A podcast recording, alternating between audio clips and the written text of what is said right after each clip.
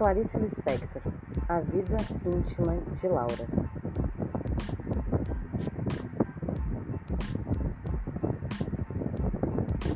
Vou logo explicando o que quer dizer vida íntima. É assim: vida íntima quer dizer que a gente não deve contar a todo mundo o que se passa na casa da gente. São coisas que não se dizem a qualquer pessoa, pois vou contar a vida íntima de Laura. Agora, adivinhe quem é Laura?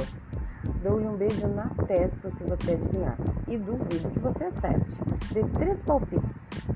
Viu como é difícil? Pois Laura é uma galinha. E uma galinha muito mais simples. Peço a você o favor de gostar logo de Laura, porque ela é a galinha mais simpática que já vi. Vive no quintal de Dona Luísa com suas outras aves. É casada com um galo chamado Luiz. Luiz gosta muito de Laura, embora às vezes brigue com ela, mas briguinha à toa. Acho que vou ter que contar uma verdade. A verdade é que Laura tem o pescoço mais feio que já vi no mundo. Mas você não se importa, não é? Porque o que vale mesmo é ser bonito por dentro. Você tem beleza por dentro? Aposto como tem. Como é que sei? É que estou adivinhando você. Outra verdade, Laura é bastante burra. Tem gente que acha que ela é burríssima, mas isso também é exagero. Quem conhece bem Laura é que sabe que Laura tem seus pensamentozinhos e sentimentozinhos. Não muitos, mas que tem, tem. Só porque sabe que não é completamente burra, ela fica toda prosa e boba. Ela pensa que pensa, mas em geral não pensa coisíssima alguma. Luiz passei o dia inteiro no terreiro entre as galinhas, de peito inchado de vaidade. É porque ele pensa que, sabendo cantar de madrugada, manda na lua e no sol.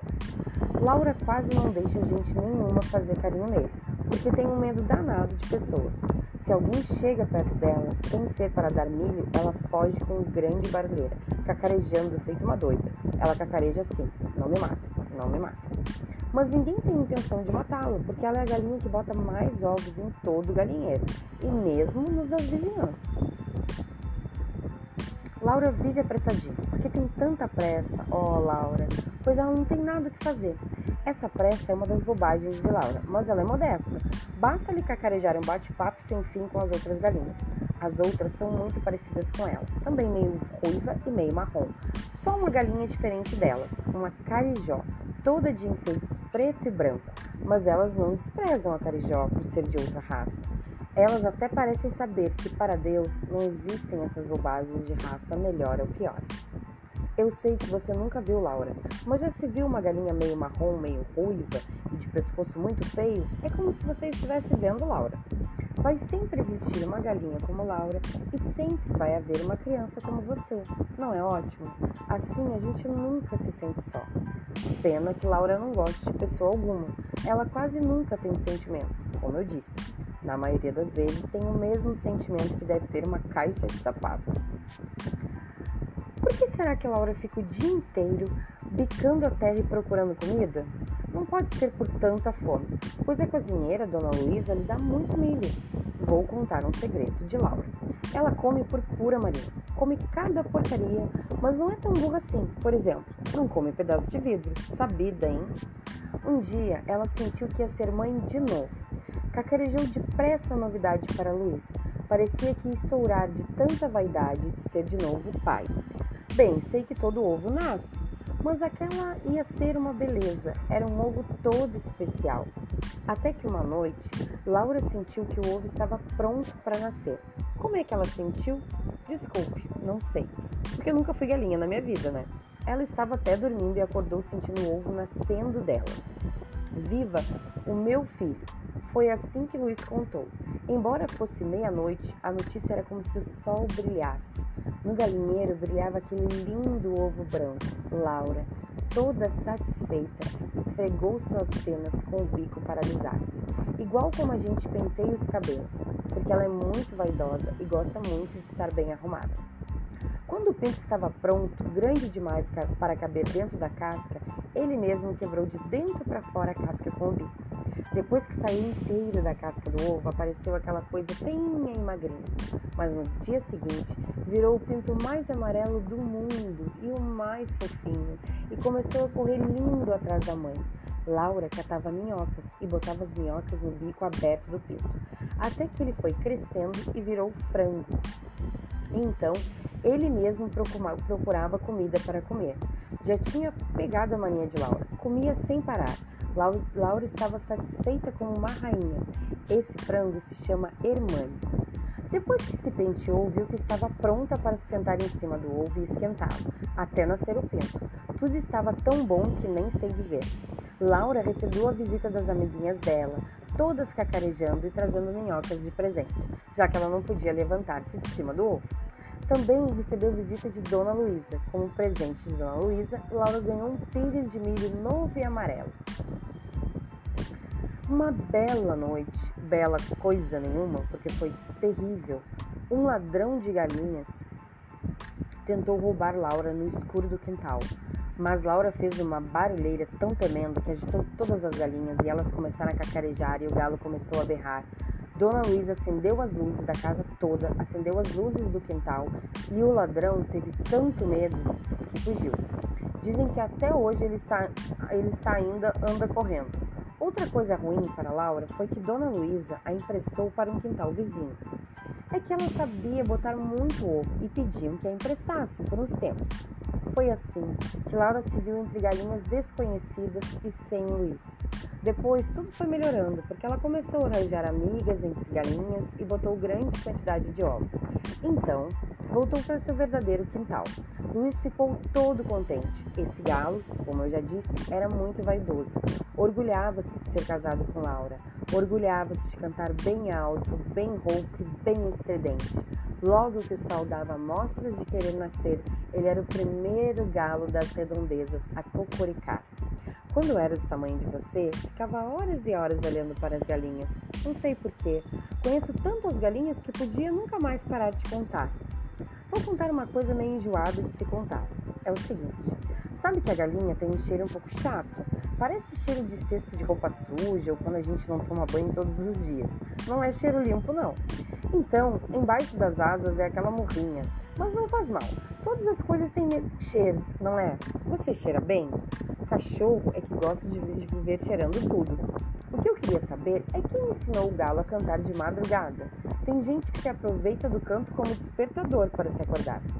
Eu queria tanto que Laura soubesse falar, ela ia dizer tanta burrice engraçada que só vendo. Ela ia dizer assim, por exemplo: Você sabe que uma coisa vermelha é vermelha? E você respondia: Claro que é, pois se você já está dizendo. Talvez ela pudesse explicar que gosto tem minhoca, mas não é fácil explicar o gosto que se tem na boca. Por exemplo, experimente explicar o gosto do chocolate. Viu como é difícil? É gosto de chocolate mesmo. Você sabe que Deus gosta de galinha. E sabe como é que eu sei que ele gosta? É o seguinte: se ele não gostasse de galinha, ele simplesmente não fazia galinha no mundo. Deus gosta de você também, senão ele não fazia você. Mas por que fazer ratos? Não sei. Laura não beija ninguém. Acho que ela dá umas bicadinhas meio sem jeito em Irmã. Aliás, nunca vi ninguém mais sem jeito que essa galinha. Tudo que ela faz é meio errado, menos comer. E é claro, ela faz o novo certo. Existe um modo de comer galinha que se chama galinha ao molho pardo. Você já comeu? O molho é feito com o sangue da galinha, mas não adianta mandar comprar galinha morta, tem que ser viva e matada em casa para aproveitar o sangue. E isso eu não faço, nada de matar galinha. Mas que é comida gostosa é. A gente come com arroz bem branco e bem solto. Também existe uma comida de galinha que se chama supremo de frango. Até me deu fome. Eu sei onde se come esse tipo de galinha, mas não digo porque parece propaganda. Também, pelo mesmo motivo, não posso dizer que refrigerante é bom de se beber com essa galinha. Adivinhe, começa com a letra C. É engraçado gostar de galinha viva, mas ao mesmo tempo também gostar de comer galinha ao molho pardo. É que pessoas são uma gente meio esquisitona. Eu só queria saber do seguinte: há quanto tempo existe galinha na Terra? Você me responde porque eu não sei. Agora eu vou contar uma coisa um pouco triste. A cozinheira disse para Dona Luísa, apontando Laura: Essa galinha já não está botando muito ovo. E está ficando velha. Antes que pegue alguma doença ou morra de velhice, a gente bem que podia fazer ela um molho pardo. Essa aí não mato nunca, disse Dona Luísa. Laura ouviu tudo e sentiu medo. Se ela pensasse, pensaria assim: é muito melhor morrer sendo útil e gostosa para uma gente que sempre me tratou bem. Essa gente, por exemplo, não me matou nenhuma vez.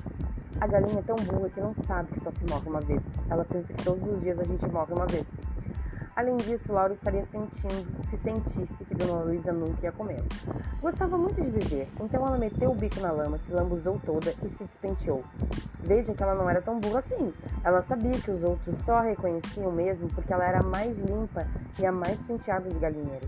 Quando a cozinheira apareceu, Laura ficou com medo, mas se garantindo com a bondade e o amor de Dona Luísa. A cozinheira pegou uma galinha chamada Zeferina, meio arruivada e meio marrom que era muito parecida com Laura. E na hora do jantar, quando todos estavam sentados ao redor da mesa, Zeferina, prima de quarto grau de Laura, apareceu numa travessa grande de prata, já toda em pedaços, alguns bem dourados. O filho e a filha de Dona Luísa, Lucinha e Carlinhos, comeram, embora com pena, Zeferina com arroz branco e solto, e regaram tudo com molho pardo. Agora vou contar uma coisa muito bacana. Preciso antes de dizer que Laura era uma galinha para frente.